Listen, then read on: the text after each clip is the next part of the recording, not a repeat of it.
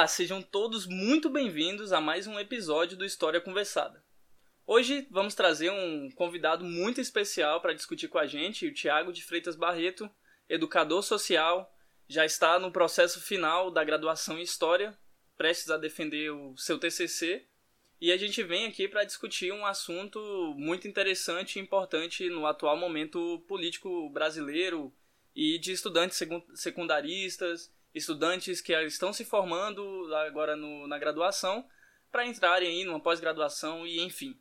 Nosso assunto vai ser ações afirmativas, cotas sociais, cotas raciais. É, eu vou chamar o Tiago aqui para se apresentar um pouquinho para a gente e dizer um pouco sobre a trajetória acadêmica dele. Tiago, por favor. Boa tarde, boa, bom dia ou boa noite a todos e todas. Eu sou o Tiago, como o Daniel já apresentou, e sou estudante de História, estou no último semestre e também trabalho como educador social no município onde a gente mora. É, a minha trajetória acadêmica já dura, já duram seis anos. Eu comecei fazendo geografia, fiz dois anos de geografia e agora estou no curso de História. E já participei de diversas ações dentro da universidade, também no ensino médio, e foi lá que eu conheci o Daniel. E hoje juntos a gente vai discutir sobre as cotas raciais, sociais e as implicações que cercam esse debate através de anotações das nossas fontes e de repercussões nas mídias das mais variadas. Então eu fico muito grato pelo convite do Daniel e também pelo pessoal do ICCC e vamos pro episódio. Então, pessoal, antes de tudo, não deixem de curtir, seguir a nossa página aí no, no YouTube, é, Instituto Cultural Caminhando e Cantando, e vamos em frente. É, Tiago, para a gente começar essa discussão aqui, é, eu acho que seria interessante a gente primeiro colocar em vias de fato como a gente entrou na graduação. Eu acho que para quem já escutou alguns dos nossos episódios, eu falei no, no episódio anterior que eu sou fruto né, eu terminei, a, eu entrei na graduação a partir de ações de, de, cotas sociais, né? Fui estudante de escola pública ao longo da, da, da minha educação básica toda. Entrei a partir de cotas sociais no curso de História na Universidade Estadual de Goiás. E eu entrei no mestrado em História a partir de cotas raciais, né?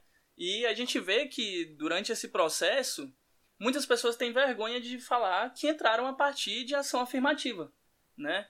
E assim, eu acho que um dos nossos objetivos, né, aqui nesse, nesse episódio, é como se dá esse processo é, de pertencimento, de identidade a partir do, do ingresso na graduação, é, da trajetória acadêmica, educacional de um estudante é, no processo de vida dele. Então, a partir desse objetivo é que a gente quer trazer à luz dos estudantes é, os motivos, as causas, as consequências, como o Thiago falou, nos debates atuais. Quais são os motivos? Por que, que existem cotas? Né? Por que, que existem ações afirmativas? Quais são os motivos? O que, que motiva isso? Por que, que a gente está nessa situação? Por que, que isso tem que existir? E porque muitas pessoas estão constrangidas em entrar na universidade, fazer uma carreira acadêmica a partir de ações afirmativas. Então, é, Tiago, vamos começar essa discussão aí e eu queria saber de você, como é que você, como é que você deu o seu ingresso na graduação? Bom, eu entrei na graduação em 2016, se eu não estou muito enganado, e eu entrei também por cotas sociais. Quando eu entrei, eu ainda não tinha essa percepção sobre as cotas, nem sociais nem raciais. Mas como estudante de escola pública desde sempre, acabei entrando pelas cotas. Quando eu cheguei na universidade, é, tem um caso que eu acho até interessante para comentar aqui, para mostrar como é que funciona essa percepção, pelo menos individual. Eu tive que apresentar um trabalho numa disciplina que, se eu não me engano, era Direito e Cidadania, onde os alunos, cada grupo, tinha que defender as cotas. Isso já no curso de Geografia. Meu grupo, que era formado por eu e mais outros colegas, resolvemos defender que as cotas sociais, elas eram efetivas, mas as raciais elas descriminalizavam esses grupos que as utilizavam.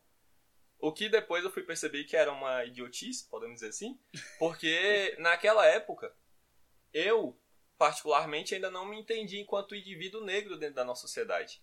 E eu acho que esse é um dos processos que leva a gente a mudar essa percepção sobre as cotas. Porque essa identidade é, negra, ela é muito difícil de ser construída num país como o nosso. Principalmente se você pensar fora de núcleos que já tem uma cultura pré-estabelecida. Uma herança mais fácil de resgatar da negritude. Então, eu nunca tinha me percebido enquanto jovem negro dentro dessa sociedade. Eu sabia que eu era pobre e eu sabia que eu era mais escuro que os outros. Só. Mas não sabia que eu era negro e o que isso implicava. Então, para mim, as cotas raciais naquele momento serviam apenas como mais um instrumento de esmola do governo, podemos dizer assim, sem entender toda essa concepção sociopolítica, essa estrutura econômica e essa própria estrutura de racismo que a gente tem dentro do Brasil. Mas foi a partir dessa atividade que a professora até me, me questionou, eu enquanto negro, como eu ia contra esse tipo de, de ação, que eu comecei a pensar, por que essas cotas são necessárias, sendo que geralmente a população negra também é a população pobre, em sua grande maioria. Foi aí que eu comecei a entender toda essa concepção histórica. Por quê? o racismo, ele não se dá apenas por questões monetárias. Não é se você é rico ou se é pobre. Tem a ver muito mais com todo esse processo discriminatório que a gente teve durante a nossa história enquanto país. E como o, o nosso Estado lidou com pessoas pretas. E a partir disso, eu comecei a mudar minha concepção. E o interessante é pensar que esse processo ele também traz uma identificação, uma construção de identidade.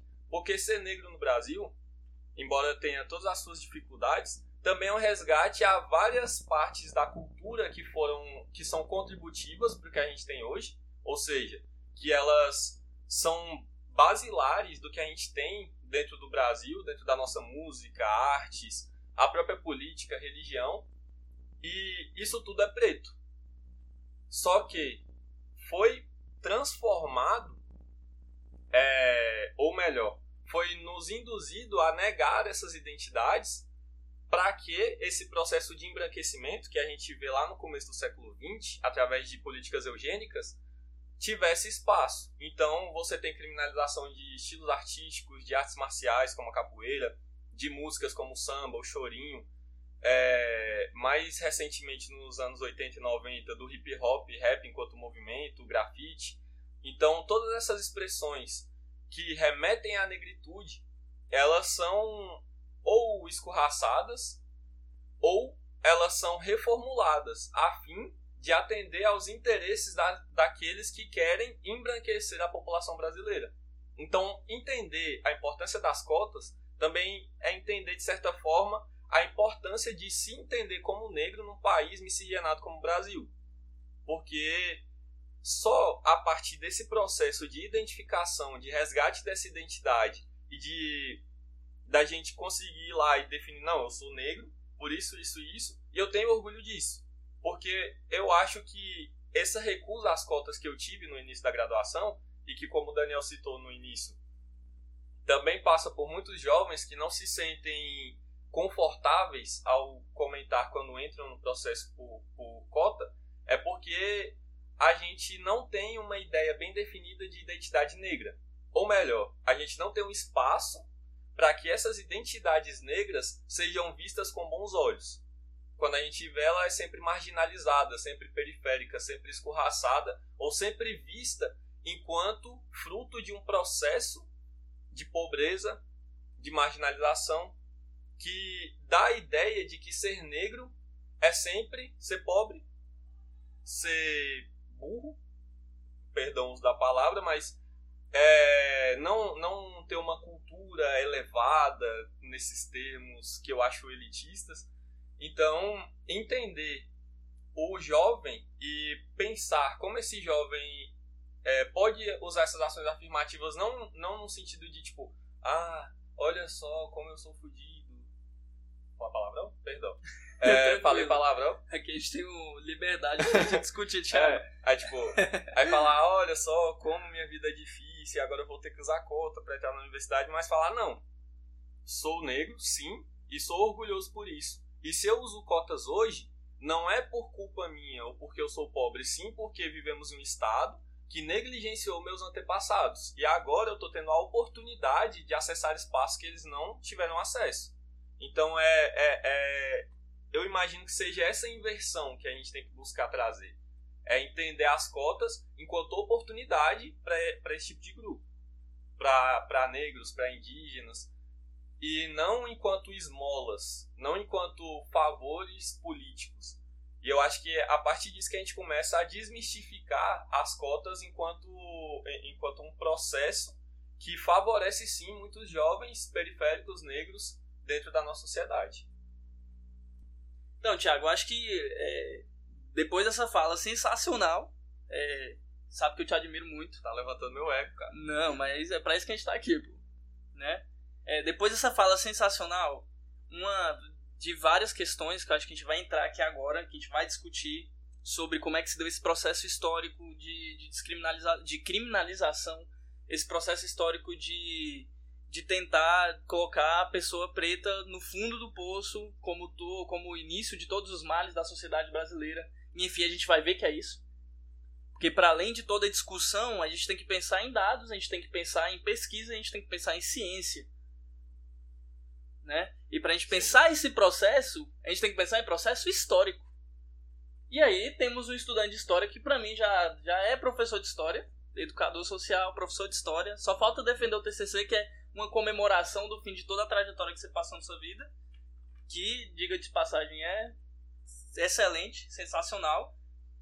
Então a gente tem que discutir essas questões. E aí tu falou uma questão que é sensacional e, e interessante, que é que essa é uma discussão complexa, né? Então muitas pessoas passam pela noção de discutir as, as ações afirmativas de forma simplista. E aí tem vários motivos para isso a quem chega essa informação e quem transmite essa informação. Mas no final aqui da nossa conversa, a gente vai procurar um pouco pensar como é que essa discussão das ações afirmativas se dão no espaço de debate público, né?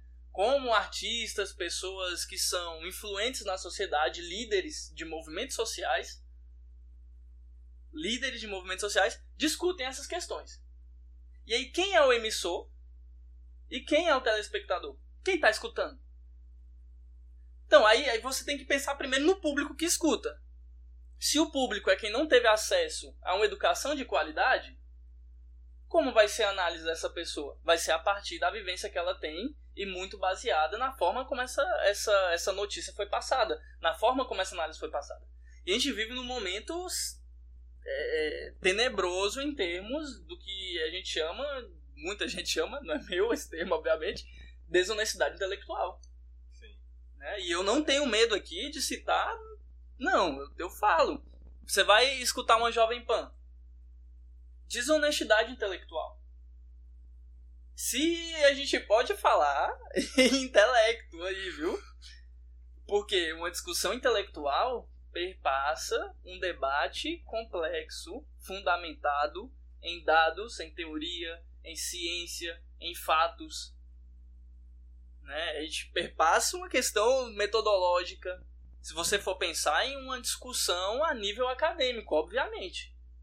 Mas todo comunicador tem a responsabilidade social de transmitir o mínimo de verossimilhança com a realidade. É, todo todo é, comunicador, seja ele de, de um podcast, seja ele. Ele tem que entender qual é a responsabilidade social dele. Senão o cara vai espalhar fake news. Senão o cara vai espalhar questões que estão longe. E olha só, não é só longe da teoria, não, do que a ciência diz. É longe, inclusive, da realidade. Né? Se a gente for pensar em, em, em algum exemplo claríssimo, a gente pega as fake news sobre, sobre a, a Covid-19. É, é simples a realidade mostrava o quê? Muita gente morrendo, familiar morrendo. Todo mundo tinha conhecia alguém que morreu, e esse alguém era da família, ou esse alguém era conhecido, morava do lado. Então, já, já distorce o, o fato real. Aí o cara faz um fake news para distorcer também o fato científico. Né, o conhecimento científico. Logo, essas discussões, elas passam por essa discussão que quando nós, enquanto acadêmicos, temos que discutir ela de forma, no mínimo, é, respeitosa. E quando eu diz respeitosa, é relacionado ao respeito ao fato real, na realidade prático, né, do conhecimento empírico, da empiria do, do ser humano, dos cidadãos no Brasil, e a partir da teoria. No nosso caso, da teoria da história, do, do, do conhecimento histórico. Né? Então, isso é muito importante, algo que tu falou que eu acho que é o primeiro ponto, né? A quem está chegando essa discussão e como ela está chegando? Que tipo de responsabilidade o comunicador, seja ele jornalista, um comunicador de podcast, né, que não tem formação às vezes, muitas das vezes não tem informação, nesses podcasts que a gente conhece, né, mais, mais acessados, é, é, às vezes não tem informação, mas seja ele jornalista, historiador, seja a profissão que ele tiver. Esse, esse, essa informação, essas opiniões estão sendo emitidas de forma responsável? Então acho que isso é importantíssimo para o debate e tu trouxe aqui com muita excelência para a gente discutir.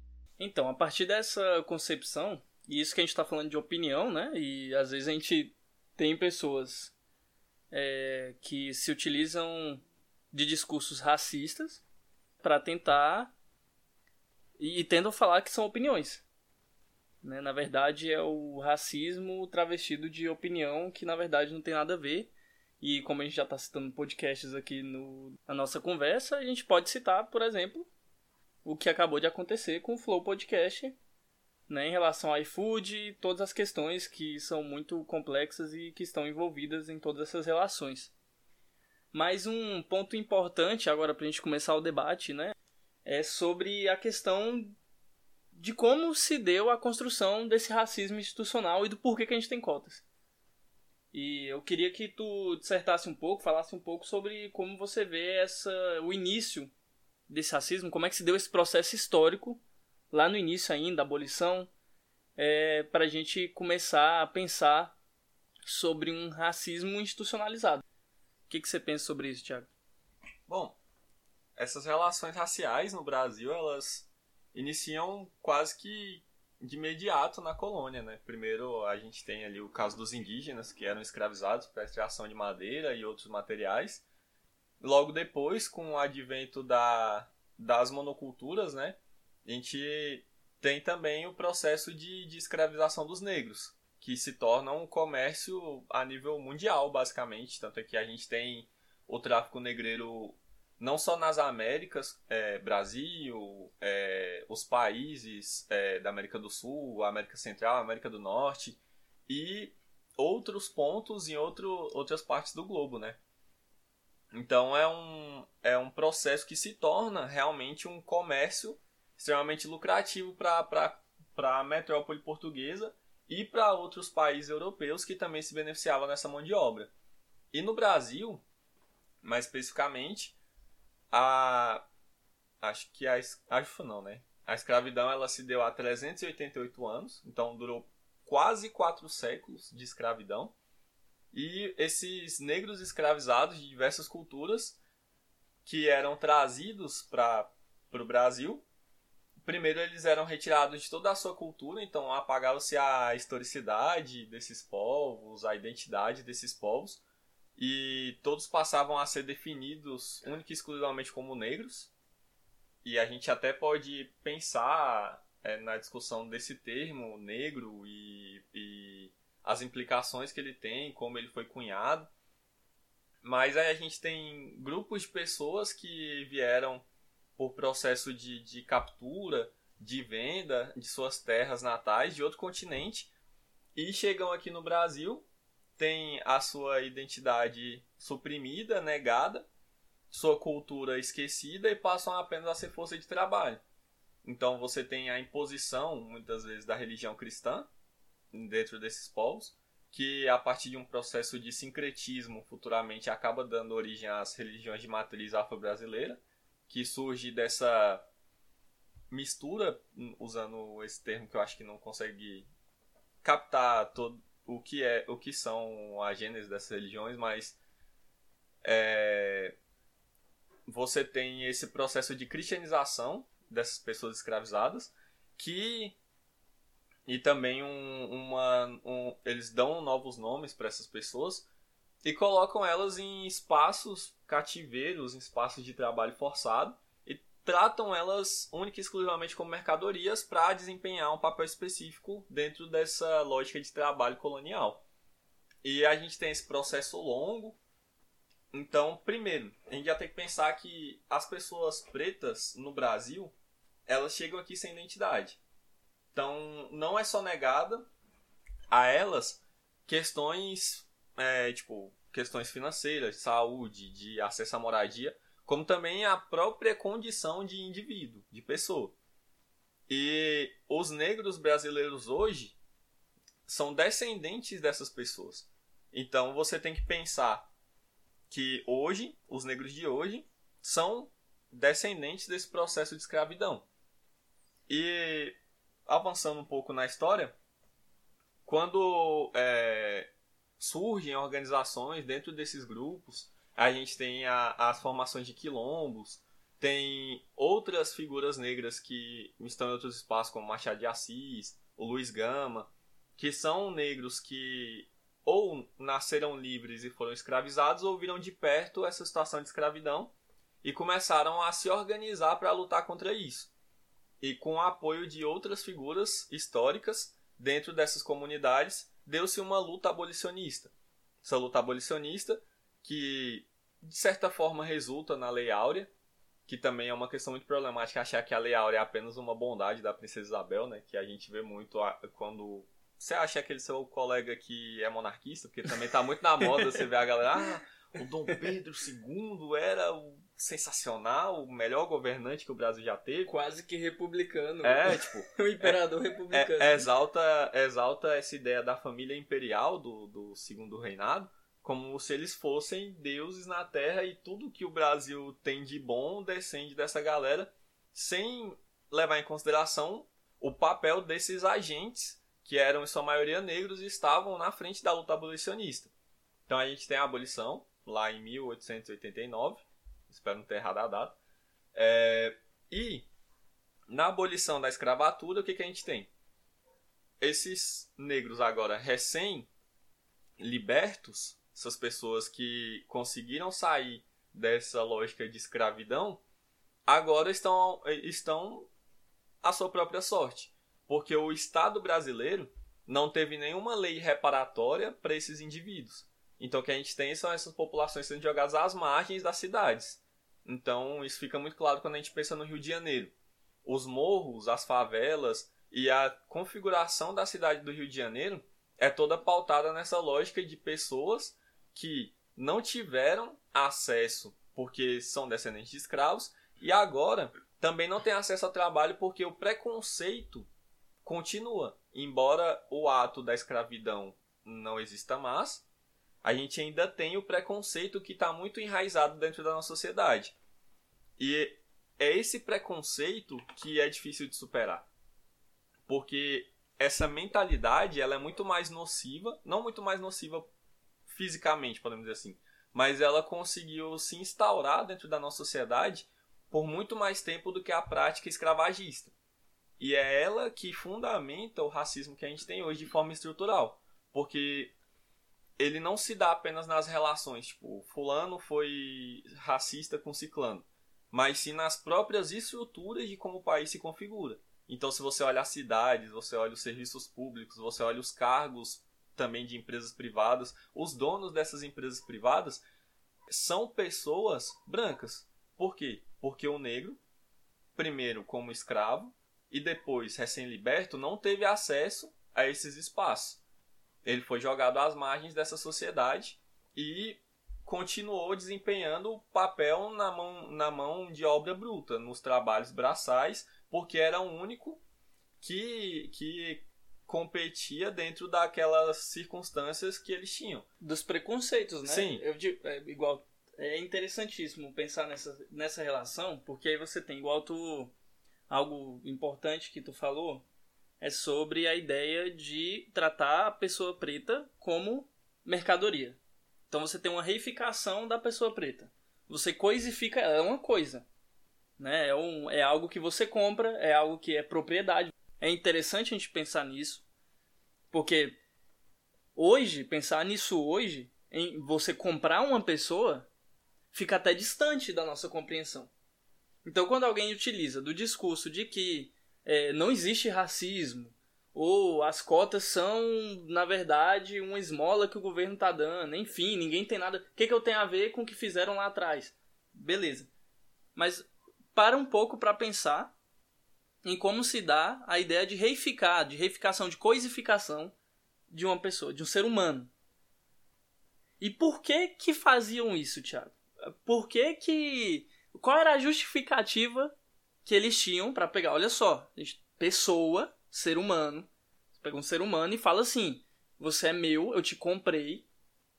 Você é um animal, qualquer uma mercadoria que eu compro e vendo, é um investimento que eu faço para ter mais dinheiro. É, é isso que eu faço. Então você é isso. Eu tenho o direito de te espancar, eu tenho o direito de estuprar, eu tenho o direito de qualquer. Eu posso fazer qualquer coisa. Você. Aí a ideia de escravização. Você não tem liberdade, porque nem ser humano você é. Você é uma coisa, você é um animal, uma mercadoria. Então posso te bater, eu posso te espancar, eu posso fazer o que eu quiser com você. Né? Imagina, pensar isso hoje é quase que inconcebível. E talvez esteja aí a dificuldade, porque a gente não, não tem um processo. E aí talvez seria até difícil chegar na escola. Imagina ensinar no ensino fundamental 2. Chegar na escola e tentar retratar, ou né, é, a partir de, de obras artísticas e, e enfim, retratar tal situação. Que loucura são é, é, é surreal. Mas tá relacionado a que isso tudo? Qual a justificativa que esses caras usavam? E os olhos, vamos lá, 388 anos. Qual é a, ju a justificativa pétrea de, de escravizar um ser humano? Tava relacionado a que isso tudo? Cara, pior que se a gente for pensar, a etnia, basicamente, a cor da pele. Obviamente, se você for, for procurar relatos da época, ou textos da época, você vai achar é, padres, clérigos ou até, ou até colonos portugueses que vão relacionar isso à religião, usando o conto de Caim e Abel. Você também pode partir pela lógica iluminista. O mito de Cã, Noé. Também tem a lógica iluminista de que ó, os europeus, naquele processo intelectual, agora estão prontos para iluminar todo o resto do planeta, levando a ciência, a filosofia.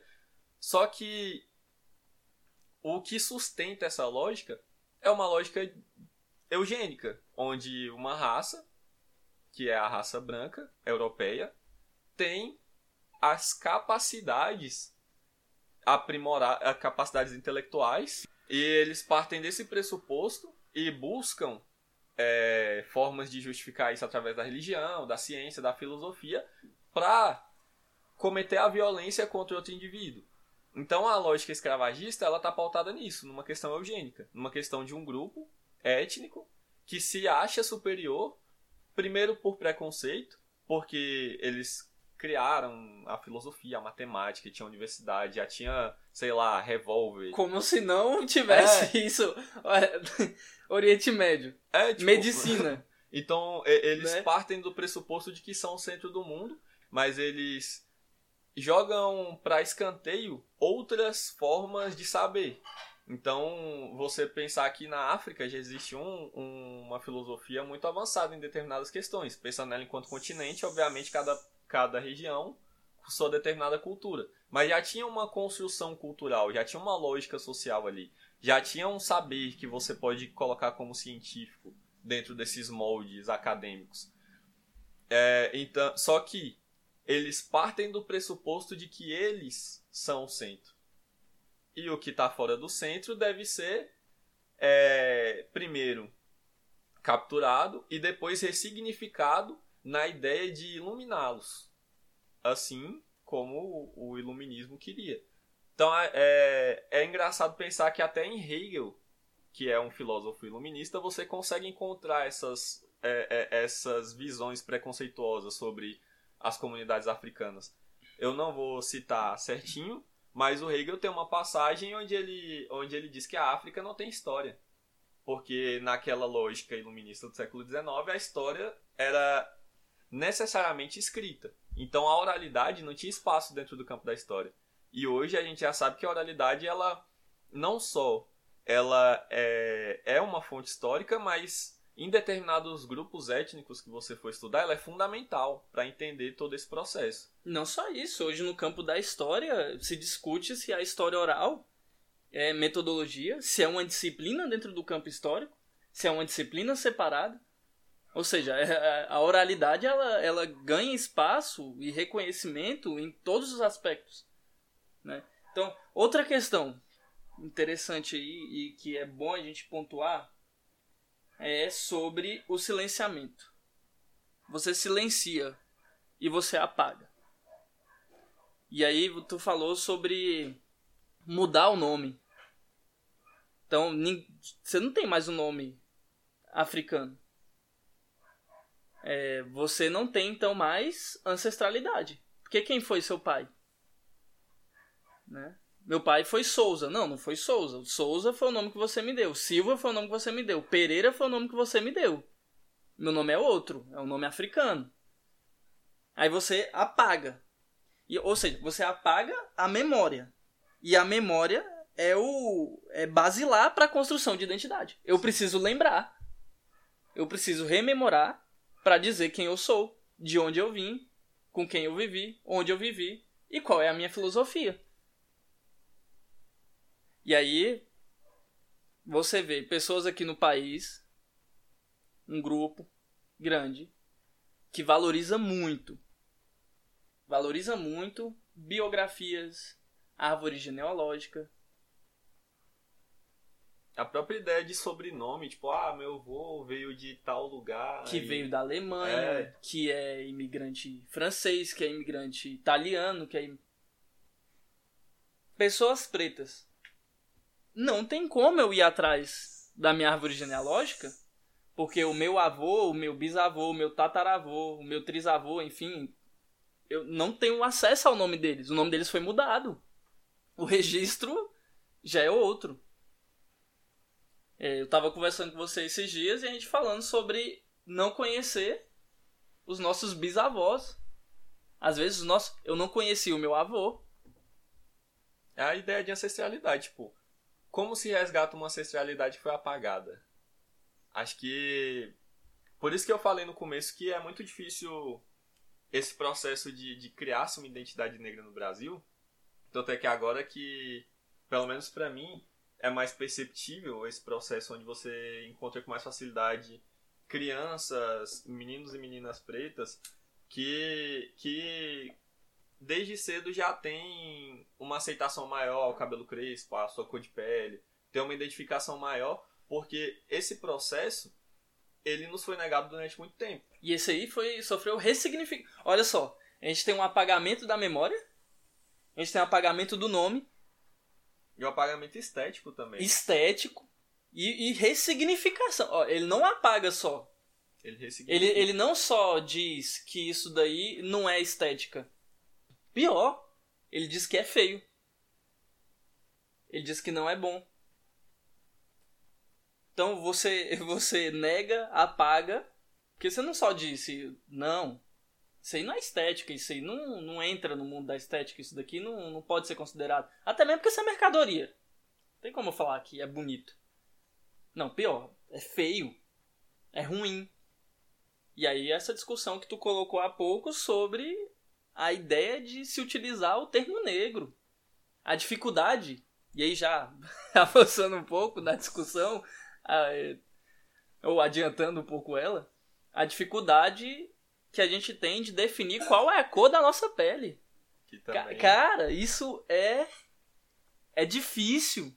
A própria teoria do colorismo, né? Que aí, acho que avançando historicamente, a gente já pode até entrar no século XX. Porque se no final do século XIX a gente tem a abolição, e como eu falei, tem todo esse processo de marginalização, escanteamento de, de populações negras. A gente chega no século XX, onde o Brasil, que tem uma quantidade da sua população majoritariamente negra e que permanece até hoje, ele se depara com a seguinte questão: se essa questão eugênica é o que rege essa relação social, ou seja, o branco é melhor que o preto, o que podemos fazer dentro do, da realidade brasileira é embranquecer a população. Então, cria-se cria a comissão eugênica brasileira, e a gente também tem políticas de eugenismo, de casamento, de pessoas pretas com, pre... com vou pessoas ler, vou brancas. ler. Ó, eu sei que é chato. Não, traz, tem que eu, sei, eu sei que é chato, mas eu vou ler. Se atenta aí, eu vou tentar. Vou tentar. a- não, é, não é algo que, que, que tá fora da nossa realidade, tá Não, documentado. Você pelo- acha isso documentado. É história. A gente tá falando de historiografia, a gente tá falando de ciência. A gente tá falando de metodologia. Não é achismo. Não, é o que a gente encontra por aí. Revisionismo. Negacionismo. Não, tá lá. É, entra lá no, no, no- no site do governo. Procura, você vai encontrar. É fácil. Mas, mas enfim. Pensa aí. Você tem, durante a colonização, todo esse processo de apagamento, exclusão, ressignificação, reificação. Olha, olha só. Então, durante todo esse processo, a pessoa preta, ela é apagada. Ela não tem religião, tem que criar outra. Não, Na colonização, ela, não- ela criou outra por conta da circunstância. Mas ela, ela teve que se é, ser convertida a outra religião. Ela teve, mudou, teve que mudar de religião, de nome, de idioma. Não tem memória, porque a sua memória não presta, é oral, não vale nada. Não é nada isso aqui pra gente. Mas enfim. Aí você tem todo esse processo. Que eu acho que ficou. Eu espero que tenha ficado didático pra quem tá nos ouvindo aqui. Isso aí, eu tô falando 388 anos de, de tudo isso. Aí você passa. Todos esses 388 anos tem abolição. O que, que Thiago falou aqui pra gente? Não existe nenhum processo de reparação. Os caras saem, não tem emprego. Não tem como inserir. Porque tá associado à cor da pele. É porque você é preto. É, é só por isso, cara. Você é preto e tem descendência africana. Então você não tem capacidade de nada. Então você não tem capacidade. É isso. É só isso. Tá bom? Então, se você chega lá e aí você não vai entrar só porque você é preto. Você não vai conseguir um emprego só porque você. Não tem outra justificação. Não, não tem. Não, eu prova que. Temos o caso de um professor. Eu, eu peço perdão, não vou me lembrar o nome dele, mas é um caso icônico aqui no Brasil, que ele não conseguiu ser professor de uma das nossas universidades por conta de um processo ridículo de racismo. Né? A, te, a, a tese que ele submeteu para ser para entrar no corpo docente da universidade não foi aceita. Mas beleza, só porque o cara é preto. Só, é só a cor da pele mesmo. Então se é preto já é justificativa para não. Você pode ir lá e provar. Faz uma tese. Faz uma tese, Thiago. Você faz uma tese. Olha a complexidade disso. E não, não vai dar certo. Você não vai ser contratado, não vai dar certo. Por conta da cor da sua pele. Aí vamos lá. Então não passou isso, o processo ocorre, tá, tá acontecendo. A gente está apresentando o IATA aqui porque a gente obviamente não tem tempo para discutir sobre tudo, né? E de forma mais aprofundada como a gente queria. Mas eu vou então avançar. Vou, olha aqui. 1934, governo de Getúlio Vargas. Lá na Constituinte de 1934, é instituída a educação eugênica. Eugenia que o Thiago já explicou pra gente aqui o que, que é, né? E aí lá no artigo 138 diz o seguinte: incube aos estados e municípios, a União aos estados e municípios, estimular a educação eugênica. E aí eu vou aqui, ó. De onde vem essa educação eugênica? Ela vem da Comissão Central Brasileira de Eugenia, baseada em um documento nazista. Eu- Coincidências? Eu acho que não. Não tem coincidência. Aí vamos lá. O que que diz aí? Eles elaboraram lá um anteprojeto. Elaboraram lá um anteprojeto, né, para aprovar na Constituinte. Foram eles que aprovaram isso aí, foram eles que elaboraram para mandar para Constituinte. Com base no documento nazista, fascista. E aí eles, então, concordavam com os pontos fundamentais, que eu vou falar, da Sociedade Alemã de Higiene Racial. Criada em 1931. Vamos pro texto. A oitava proposição dizia o seguinte: Temos que fazer uma seleção rigorosa para os candidatos a cursos acadêmicos e para os cargos públicos, tendo em vista premiar os indivíduos considerados eugenizados e de valor intelectual comprovado. E a décima proposição, proposição instituir a educação eugênica. O que, é que era essa educação eugênica? É o cara simplesmente ensinar nas escolas que eles deveriam ter filhos, ensinar qual era a época certa de se casar, qual era a melhor época de ter filhos e ter filhos com pessoas brancas de preferência europeia. E aí o que, que o governo faz para fazer isso daí e, e, e colocar em ativo o projeto político? Uma política de imigrantes. Então eles trazem imigrantes europeus para o Brasil. Olha só isso, os caras trazem imigrantes europeus para que a política de educação eugênica fosse instituída. E aí eu devo a Milena, Milena Santos, uma arte, uma obra de arte chamada Redenção de Can, a Redenção de Can. Lá você tem uma mãe preta, uma filha, né?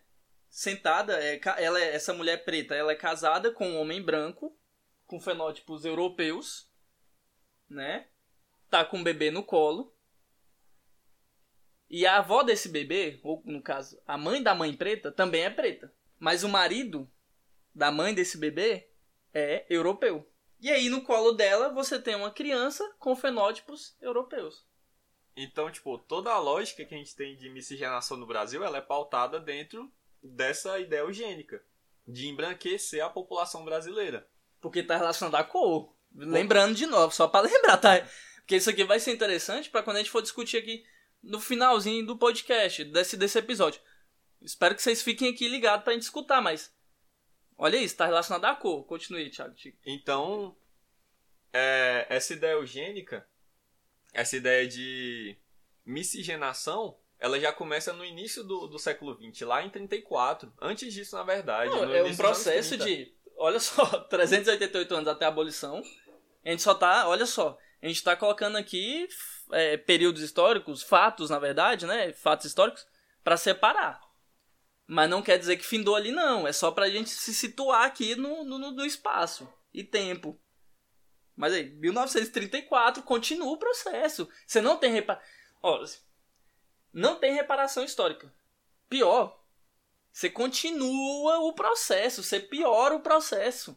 Porque se você for pensar, o que a miscigenação faz? ela mantém a ideia de apagamento negro.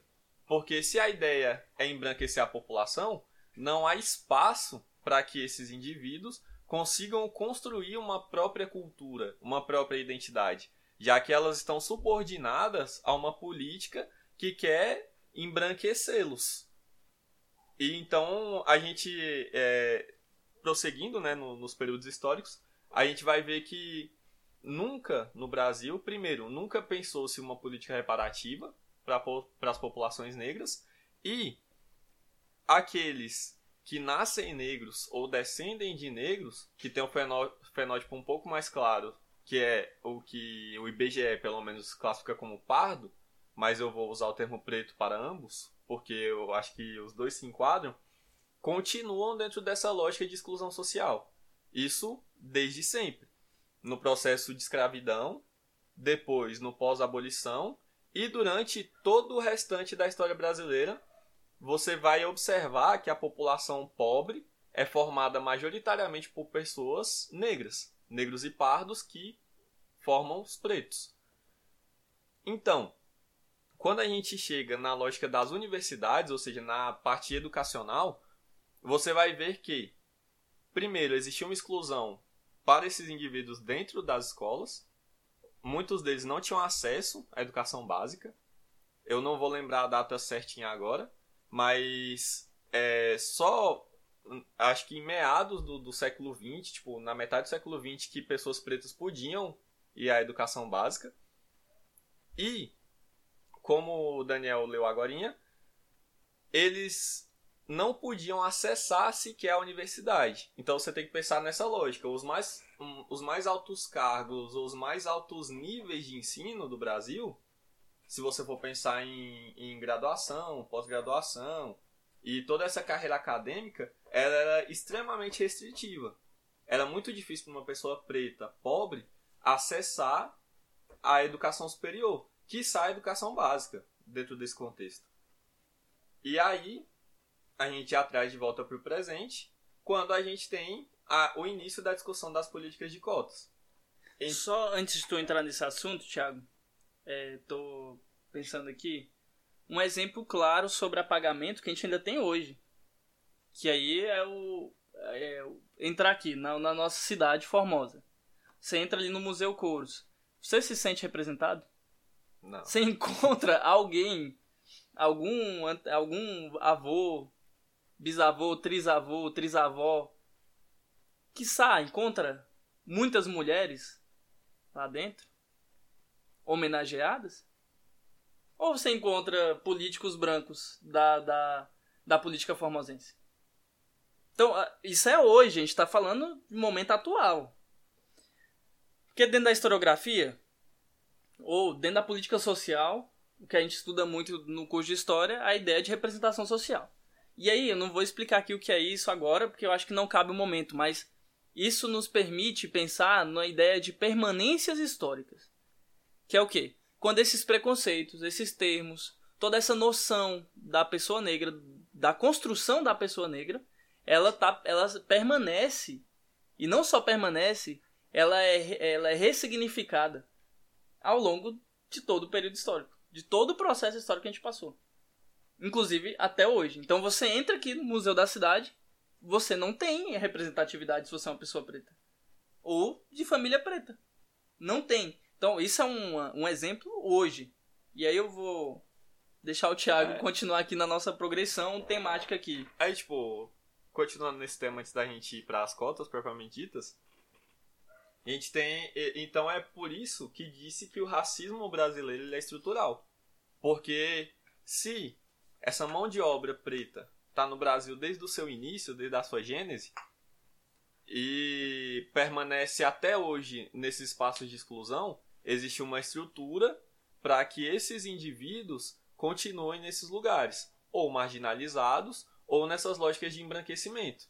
Então é uma estrutura que se mantém. Embora você não vai encontrar com frequência alguém que seja abertamente racista no mercado quando for fazer uma compra, você vai e ver. E às que... vezes encontra, né? Porque a gente já, já vê casos todos os dias sobre isso, mas é muito difícil, né? O, o racismo ele também se encontra nas estruturas que pautam essas relações sociais. Ou seja, no acesso à universidade, quando você entra num, num, supermercado e o seu fenótipo já diz pro guarda que você é um agente de crimes. Porque essas permanências que foram instituídas dentro da mentalidade brasileira, elas ainda estão aqui. E estão na estrutura das nossas relações sociais. Então, o racismo estrutural está dentro dessa lógica. A gente tem estruturas que mantêm e permeiam o racismo, seja nas relações de poder, nas relações empregatícias, educacionais, amorosas também, estéticas, culturais, musicais, e diversas formas artísticas, então permeia os mais diversos meios da nossa cultura e da nossa sociedade. Por isso diz que é uma estrutura, porque ela está lá na base dessas relações. E é aí que a gente chega na política de cotas. Porque pensa, mais de 400 anos, se a gente pegar desde, a, desde o início da escravidão até agora, até os anos 2000. Então já deu mais de 400 anos. Nos anos 2000, que começa-se uma discussão sobre política de cotas. Que é quando a gente começa a ter os primeiros congressos. E, detalhe, ainda são discutidos por acadêmicos brancos dentro das mais altas universidades. Vamos lá ao ponto.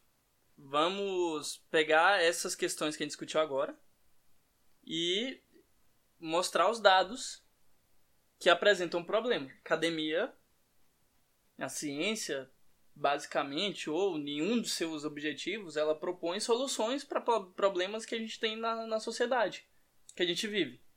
Um dos problemas que a gente tem é esse, racismo estrutural. Que vem de todo esse processo que a gente vem falando e muito mais. Porque a gente não comentou tudo. E muito mais. Então vamos lá. 1999. De 1.400 professores da Universidade de Brasília, 1999, de 1.400 professores da Universidade de Brasília, apenas 14 eram pretos. De 1.400 professores da Universidade de Brasília, apenas 14 eram pretos.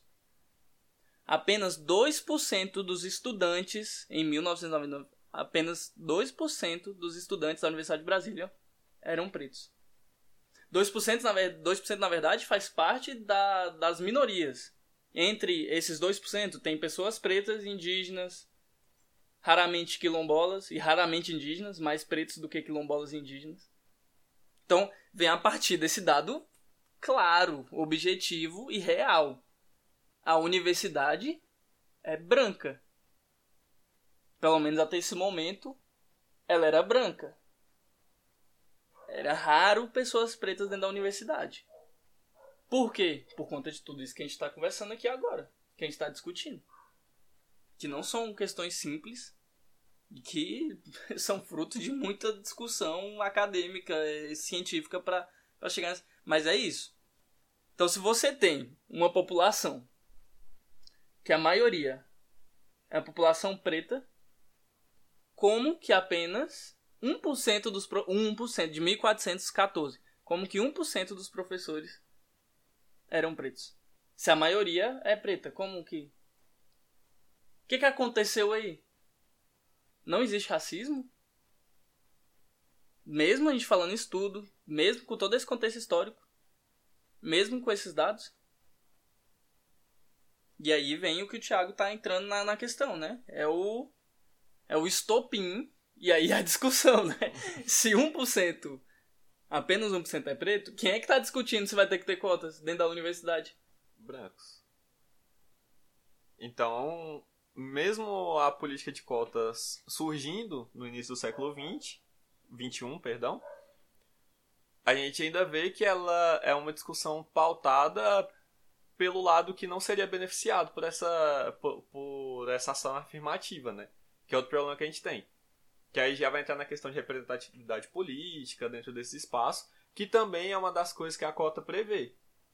Mas aí o Daniel, que tem os dados mais certinhos, pode ir apresentando pra gente, eu vou comentando por cima agora. Então, um ponto interessante da gente perceber.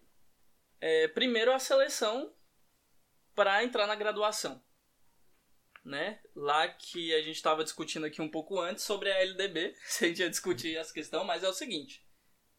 Lá na LDB, artigo 4 diz o seguinte: dever, é dever do Estado garantir acesso aos níveis mais elevados de ensino da pesquisa, segundo a capacidade de cada um. Agora vamos tentar entender onde é que entra as cotas nessa discussão. Segundo a capacidade de um, nos remete a quê? A uma ideia meritocrática. Se você tem capacidade, estudou o suficiente, então você vai fazer um processo seletivo, um vestibular. E aí, se você ficar entre os melhores, ou seja, segundo a sua capacidade, você entra na universidade, ou seja, nos níveis mais elevados de ensino de pesquisa. De ensino, da pesquisa, da arte. Tranquilo. Mas e diante do exposto do racismo estrutural? Como eu faço? E aí é quando a gente tem a inserção das cotas, porque. Para garantir a gente nota que existe essa desigualdade social, racial, e como o Daniel já, já bem citou, é uma é, é, até 1999 era uma minoria que ocupava de pessoas pretas que estavam nas universidades. Então começa um movimento para criar-se ações afirmativas que forneçam uma possibilidade de acesso para que essas desigualdades elas sejam mitigadas, reduzidas. E em 2001 em 2001 foi quando a gente teve o primeiro caso da lei de cotas sendo efetivada lá na UERJ, a Universidade Estadual do Rio de Janeiro, se eu não estou enganado. Então, é, lá a gente pôde perceber como funcionaria a política de cotas. Ela tem vários critérios que eu não, não vou me aprofundar aqui, porque a nossa ideia é mais entrar nesse debate do que são as políticas de cotas, como elas impactam e as repercussões, que foi o que a gente discutiu no início. Então, a partir de 2001, a gente começou a ver essa política de cotas entrar em ação e os resultados dela foram muito proveitosos. Obviamente, junto com outro, outras políticas educacionais, como o SISU, ProUni, o FIES, que também forneceram um, uma abertura à formação superior nos mais diversos níveis é, de qualidade, também de localidade, porque até então a maioria das universidades ficam em grandes centros, então a política de cotas associadas a esses outros programas educacionais, elas começaram a, a fornecer essa abertura para que a população negra começasse a se desenvolver dentro da universidade. Porque uma das lógicas é a ideia de representar, é, representação e representatividade. Não dentro dos conceitos historiográficos que o Daniel citou anteriormente, mas na ideia de você se ver dentro daqueles espaços. Porque a Construção de identidade. Isso, né? isso. Porque a universidade era um ambiente extremamente elitista e branco. Então, geralmente, pessoas que já tinham uma condição financeira e essa realidade ela ainda se mantém. E é fato, né? Isso. Pra, pra deixar claro que isso é um fato, não é a gente falando, olha, existe racismo e ele implica em algumas questões sociais. E pronto, não, é um fato. Né? E a gente citou aqui alguns dados. Então, a, a, essas políticas elas forneceram um, um acesso à população preta, pobre, a entrar na universidade. E se você for, for olhar os dados desses programas, você vai ver que muitos desses alunos se formam com excelência. Então, é aquela lógica de que será que era, era por falta de capacidade? Era por falta de, de conhecimento ou era por falta de oportunidade? Então, as cotas, embora não resolvam os problemas educacionais e raciais do Brasil, elas dão acesso e uma oportunidade para que a gente avance nessas discussões. Ela cumpre um papel de reparação histórica. Isso. E também não, não a gente também não pode cair no equívoco de que as cotas elas são definitivas. Elas são a ação definitiva para reparar esses problemas. Elas são temporárias, porque a ideia no universo perfeito é de que o Brasil não precisasse depender de uma política de cotas para que toda a sua população tivesse acesso à universidade. Tanto é que a legislação educacional que a gente tem hoje, ela vai na direção exatamente de a partir, olha só, né, a legislação educacional que a gente falou que há algum tempo aqui no Brasil foi eugênica, é, a partir de 2000 e 2003, se eu não me engano. Enfim, foi a partir do foi no governo Lula ainda que a gente tem a inserção obrigatória para discutir de forma transversal, não interdisciplinar, mas transversal, as culturas africanas e indígenas nas escolas públicas. E diminuir, é um dos objetivos, é uma das, da, das premissas da educação e da legislação educacional, é conscientizar e ir na direção do respeito, de extinguir essa ideia racial que a gente tem, desse racismo estrutural, a partir da educação. Né? Então, as políticas de, de cotas, elas se inserem nesse processo. Num processo de ressignificação, de fornecer oportunidades, de criar identidades e representatividades. E também é, para que a gente consiga desenvolver um, uma sociedade é, que seja mais. É, não igual, mas no sentido da equidade onde a gente tenha oportunidades iguais para toda a população. E essa política de cotas ela não se restringe apenas a universidades. Ela também, você também vai encontrar em cursos de pós-graduação, como o Daniel citou. Você vai encontrar em concursos públicos. Então, é, em, até em espaços privados. porque é dentro daquela lógica de que a política de cotas ela fornece acesso à população preta em espaços que lhes foram negados. Logo, é, essa política ela pode ser aplicada em qualquer espaço, ou seja, num, num processo seletivo para um, algum cargo, algum emprego, você tem que levar isso em consideração. Porque naturalmente que a gente tem uma exclusão desses grupos. E aí, é, a gente tem dados diversos desde o início dessa política que vão é, sustentar a eficácia dela. E a gente também tem a inserção dessa política nos debates públicos. Porque é, o que a gente pode perceber é que essa política, a partir do momento que ela entra em vigor, ela também gera opiniões diversas, tanto de políticos, legisladores, é, figuras públicas que estão dentro desse debate, e ela traz também essa esse embate de ideias, de conceitos, de vivências sobre os atores e os indivíduos que permeiam essa questão da política de cotas. Só antes de entrar nessa questão, Thiago, um dos dados que a gente tem que é importante a gente frisar é que o que? Quando você tem essa população é, preta, pobre, entrando dentro das universidades de curso de pós-graduação, você tem outro tipo de questão. Como eu falei, um, uma das questões, dos objetivos da, da ciência, é ela encontrar algumas soluções para problemas estruturais, problemas que a gente vive, né? problemas da sociedade. E quando você tem a inserção dessas pessoas dentro desses programas de pós-graduação e dentro da universidade né, em si, elas vão começar a pensar problemas relacionados à sua realidade. Então o que acontece? Se o cara é branco, rico, quais são os problemas que eles passam? Porque eu fico preocupado com o quê? Quando a gente discute cota, é importante a gente tentar trazer para nossa realidade. E o que é que isso muda na nossa vida? Né? Porque muitas vezes, o, o, muitas vezes o debate ele fica num, num campo de discussão que, de novo, não acessa essas pessoas. E aí, para acessar, a gente tem que pensar: o que que isso muda na minha vida? Primeiro, a, a você poder mudar a sua vida por meio da educação. Segundo, né, mudar aquele ciclo da, da familiar que você tem, que a gente tem. E segundo, a gente começar a propor soluções para problema, problemas que a gente tem.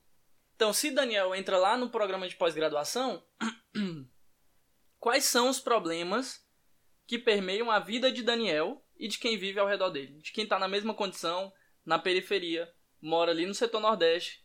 Quais são os problemas que o Tiago pensa sobre a sociedade relacionada ao lugar onde ele mora lá no Califórnia? É parecido com um cara.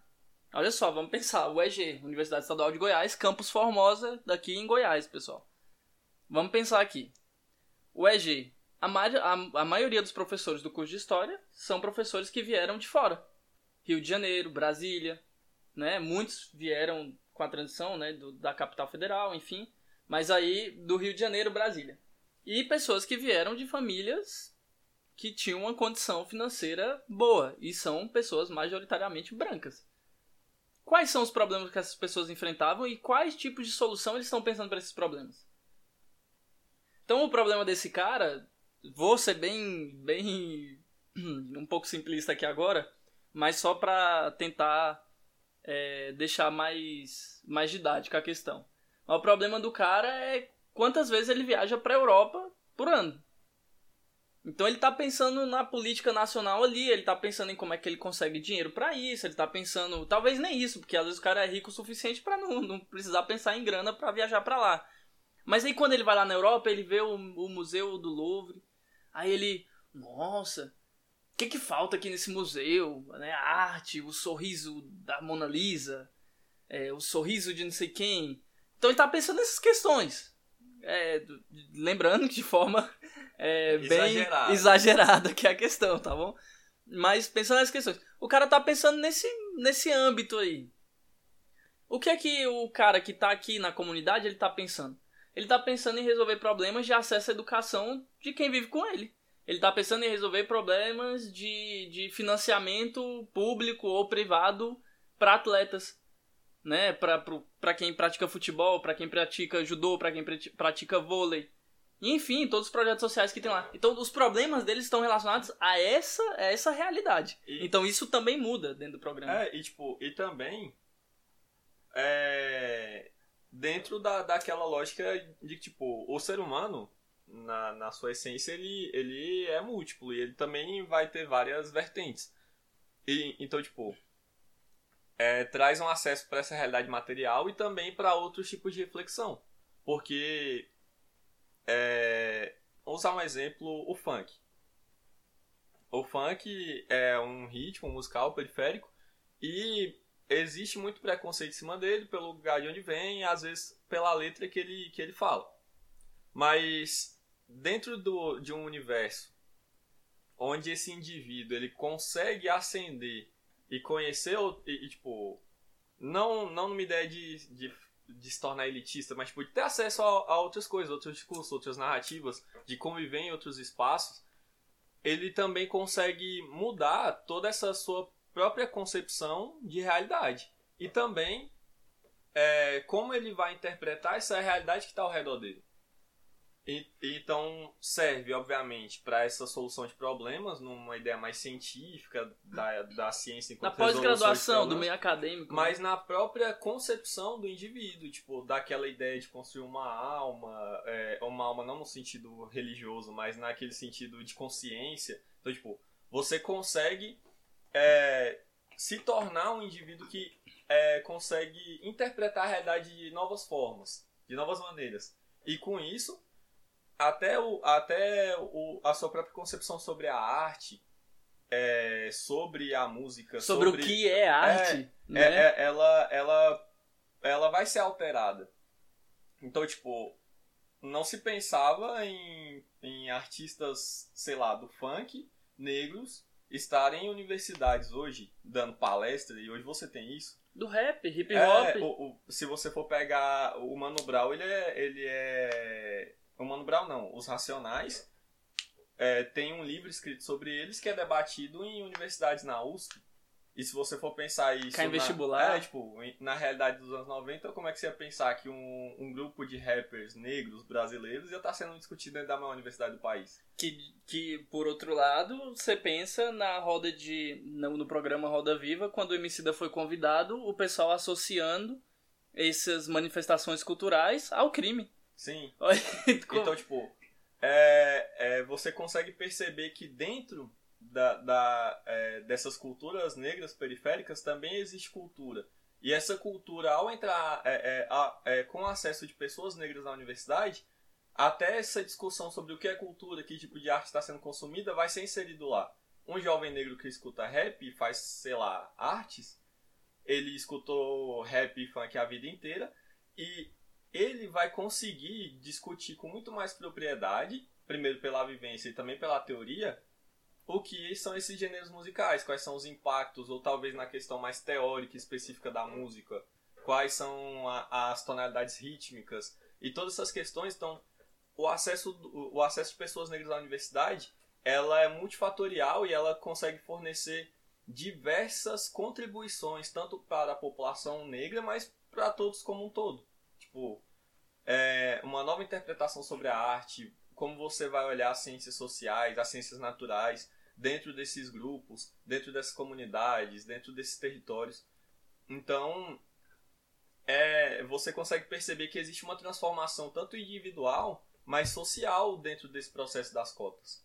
Você vê discursos que não eram, eram emitidos dentro da universidade sendo emitidos, e isso é bom, porque traz diversidade. Sai daquela lógica de um discurso único, é, sempre que vem sempre dos mesmos lugares, e você começa a ter uma diversidade de concepções, de discussões, de teorias, de métodos que vão se aplicar em diversos contextos, contextos esses que a academia nem está pensando. Porque nunca foi o espaço dela discutir essas questões. Então, quando você tem indivíduos que saem desses lugares, eles vão pensar esses lugares. E não tem como você transformar esse lugar se você não tiver as pessoas que fazem parte dele discutindo o que elas querem. Então, a política de cotas ela é muito importante para isso, para que você tenha as pessoas negras e periféricas que são impactadas por esse processo de desigualdade, racismo e pobreza, discutindo o que para elas é mais importante dentro daquele processo, como melhorar a vida dessa população. É a partir desse processo de cotas, de acesso às mídias, de criar uma voz e representatividade, que as pessoas começam a poder gritar e dizer o que elas querem e lutar ainda mais para que essa realidade seja transformada de um modo a melhorar a vida delas. Então acho que a política de cotas tem que ser entendida dentro dessa perspectiva, uma perspectiva que dá acesso a esses jovens, é, que dá acesso a essas pessoas pretas para uma transformação social, individual do meio em que vive. Do meio em que vive. Então, não dá para menosprezar o poder dessas políticas e também não dá para a gente usar elas como políticas salvadoras, porque se muito foi feito, a gente também tem que pensar que muito ainda há por fazer. E eu acho que é aí que tem que estar o debate. E esse debate tem que estar pautado e protagonizado por pessoas pretas. Que eu acho que é o mais importante. É entender o que essas pessoas necessitam e o que elas estão fazendo para transformar essa realidade. E aí, Thiago, caminhando para o final, que eu acho que fechou de forma bacana para a gente caminhar para isso. Duas figuras que protagonizaram um episódio de podcast nos últimos nesse, nesses últimos nesse último mês, né, se não me engano. É, que que você achou do grande Mano Brown, que representa tudo isso que a gente está falando do, do movimento do rap, do hip hop? e da figura do Fernando Holliday, cada um representando, a, de certa forma, um lado político dentro dessa polarização que a gente está pensando aí, que a gente está passando pelo, no país. E o Fernando Holliday com seus argumentos, o Mano Brown com deles. Como é que você lê essa situação? Cara, tipo, o Mano Brown é... Ele tem toda a vivência, tipo, do, do da periferia e para além da, da própria vivência, o cara também conhece as dificuldades, entende como a universidade ela pode transformar a vida das pessoas. E o que a gente viu ali foi ele tentando explicar isso pro Fernando Holliday. Porque, rememorando o que eu disse lá no começo do episódio, eu acho que eu, o Thiago, do início da graduação, tinha opiniões parecidas com a do Fernando Holliday. De não conseguir perceber toda a historicidade do processo da pessoa preta no Brasil. Então você é, menospreza a política de cotas, entendendo ela primeiro enquanto uma, um, um processo de esmola governamental e segundo algo que discrimina a população preta, que nem o Fernando Holliday ele usa o, o, exemplo de que ele é a favor das cotas sociais porque se a maioria dos negros são pobres e, e os pobres não têm acesso, os pobres no geral, brancos e pretos, não têm acesso à universidade, uma cota social é muito melhor porque ela, ela não vai se pautar apenas no critério racial, da cor da pele, mas sim na, na condição econômica do indivíduo. Não, e aí a justificativa do cara é a seguinte: por que não a, a racial? Ele, olha só, e o Mano Brown perguntou para ele: você acha que a, o racismo está relacionado à cor da pele? Ele disse sim, categoricamente ele diz que sim. E aí quando ele vai usar esse argumento, ele diz o seguinte. Aí ele pergunta, né? Por que, que você pensa dessa forma? A cota social é melhor, mas... Não, porque quando o cara entra lá por cota racial, ele sofre racismo pela cor da pele dele. E por isso não é bom. É melhor ele entrar por cota social, porque se entrar por cota social, ele não vai sofrer racismo. Porque aí não é racial. Ele não entrou por conta da cor da pele dele. Mas aí ele acabou de negar o ponto que a gente vem discutindo o episódio inteiro. Ele cai em uma contradição, né? Básica e simples. E deixando claro que o Fernando Holliday, eu não sei qual universidade que ele é, ou qual instituição, mas ele faz história. Ele, ele cursa história em alguma universidade. E aí é complicado, né? Você pegar um estudante de história que, a partir de todas as discussões teóricas, historiográficas que a gente tem, e não só na historiografia, sociologia, enfim, né? Pensar em como esse processo, igual de, de da forma que a gente falou aqui ao longo de todo o episódio, que está relacionado à cor da pele, né? A etnia. Então, quando o cara entra lá, independente de ser cota racial ou social, o racismo ele está presente, ele é estruturado. Então, não tem como. Ele entra numa contradição simples e básica e não consegue resolver. Mas com isso, ele é vereador. Com isso, um vereador que é liderança política, com essa opinião que não tem fundamento, essa opinião que não tem acaba viralizando e ele junta uma, que a gente está falando da responsabilidade, né, do comunicador. E aí quando ele, ele solta esse tipo de, de opinião, de, de expressão que ele tem, ele acaba, é, como eu vou dizer, é, ele, o discurso dele influencia, né? Várias é, ele, ele, influencia e, e, desinforma. Sim. Ele acaba desinformando. Porque ele, tra ele traz o debate para uma questão simplista. É tipo, ah, é... a cota racial ela é racista porque ela tá, tá fornecendo, fornecendo a sua entrada na universidade devido à cor da sua pele. E isso já é um processo discriminatório no, no processo da própria cota. Isso é simplista. Porque, e o que a gente viu aqui não, não faz é. sentido. Porque você ignora todo, todo o processo de configuração da população preta no país. E muito por parte do Estado, né? E aí você transforma essa, é, essa ação afirmativa apenas num, num como posso dizer, num cabo eleitoral, tipo, uma coisa que a esquerda faz para poder ganhar voto. E então você empobrece demais o debate quando você usa esse tipo de argumento. E infelizmente o Fernando Holliday não é o único que, que usa esse tipo de discurso, porque eu acho que a, a discussão sobre cotas ela não deveria ser uma pauta de esquerda, já que a, a direita ela embora não, não pareça, eles também falam que reivindicam a igualdade é, mas parece que tem uma. Um, um descaso com, com o processo historiográfico, não sei, uma vontade de ignorar certos aspectos para manter um ponto. É a desonestidade intelectual. E quando a gente vê esse tipo de discurso vindo de um jovem preto, mas que é conservador, que se vangloria por não precisar das cotas, ele parece colocar num lugar elitista, podemos dizer assim, tipo, um lugar onde, ah, eu sou melhor que os outros porque eu não preciso de cotas. Sem entender que o processo nunca é pra. nunca foi pra tipo, facilitar, tipo, toma aqui, meu filho, uma vaga na faculdade. Mas sim, é, é tipo, ó, você nunca teve, então agora você tem a oportunidade de concorrer aqui para conseguir essa vaga. Com quem está em pé de igualdade. Exatamente, na ideia da, da isonomia, da equidade que a gente comentou. Então, tipo, é, você, tra é, é, você transforma o, o discurso anticota num discurso meritocrático. Tipo, eu não preciso mesmo sendo negro. E não é essa a questão. Não é uma questão meritocrática. E sim um problema social de desigualdade que a gente tem. Que não vai ser resolvido através da meritocracia. Porque se fosse por meritocracia, a gente já tinha resolvido há muito tempo. já tava tudo certo. E, e não é o que a gente vê. A gente sabe que a meritocracia por si só ela é apenas um, uma história para jovem rico dormir com a cabeça feliz à noite. Então, é, eu acho que esse, esses discursos anticotas, que geralmente usam essa, esses argumentos fracos, eles são apenas ilusões de quem não, não, não tem um pingo de vivência ou de quem é, propositalmente ignora certos fatos históricos, que é o que o Daniel vem citando da desonestidade. Então é muito difícil você olhar uma política dessa e afirmar que ela é ineficaz usando esse tipo de argumento. Tipo, de que ela é discriminatória.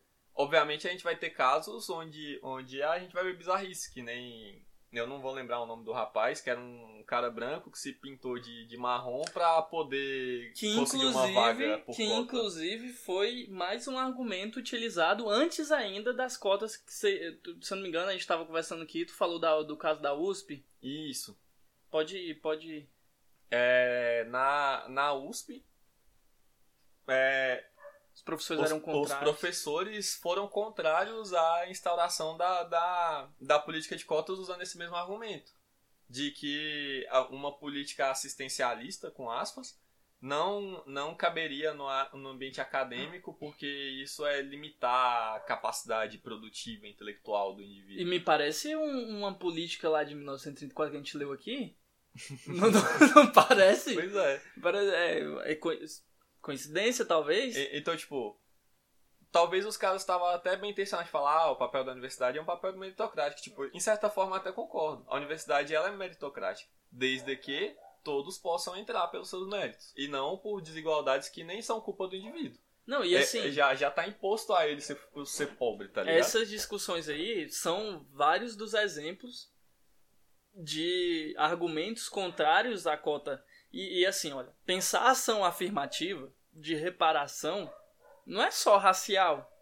É pessoa com deficiência, é cota social que já, olha só, já, já existe, existe, né? já existe. Os caras metem essa como se ela não existisse, que eu acho mais fantástico. Já existe, não é como se não existisse. Pessoas pobres que são brancas têm oportunidade sim de entrar na universidade a partir de cotas sociais.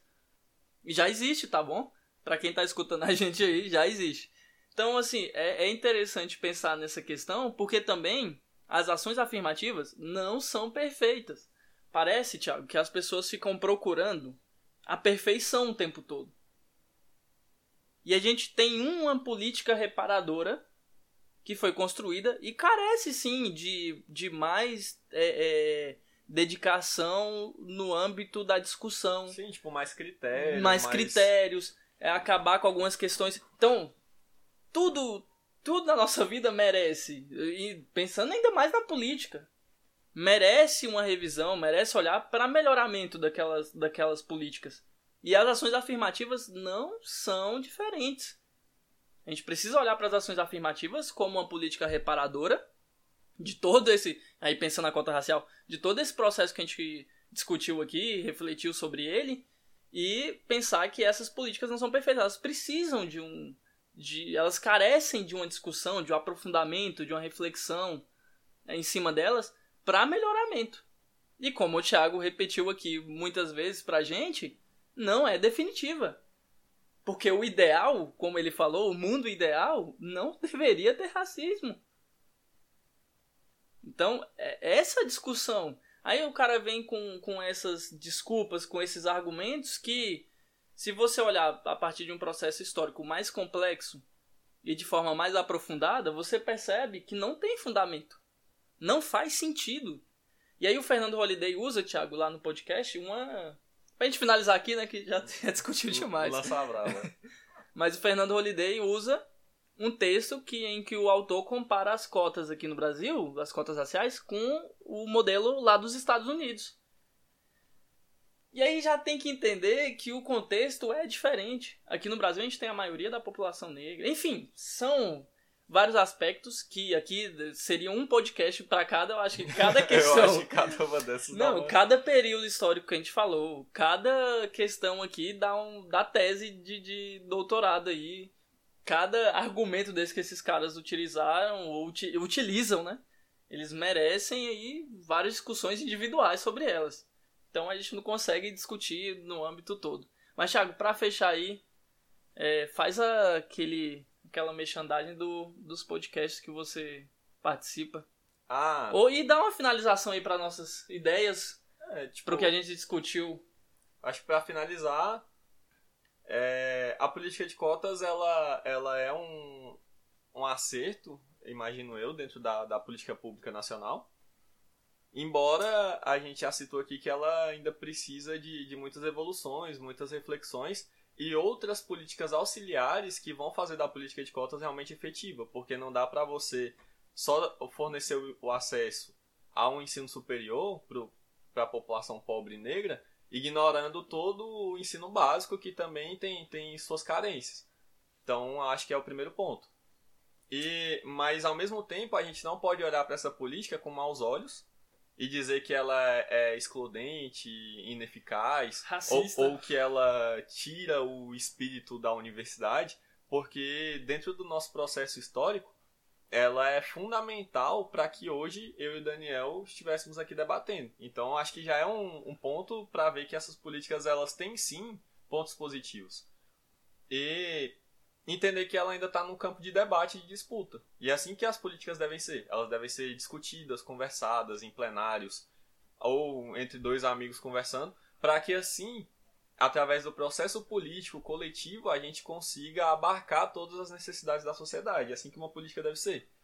Então, é, é, entender que ela não é definitiva e que a gente ainda tem muito a fazer para diminuir é, esses problemas que a gente tem no Brasil, que parece aumentar a cada minuto quando você olha no, no noticiário, mas é um espaço de luta, de enfrentamentos que, forne que forneceu vários autores fantásticos para nós, que fornece uma quantidade imensa de jovens pretos que estão mostrando o seu valor dentro da sociedade.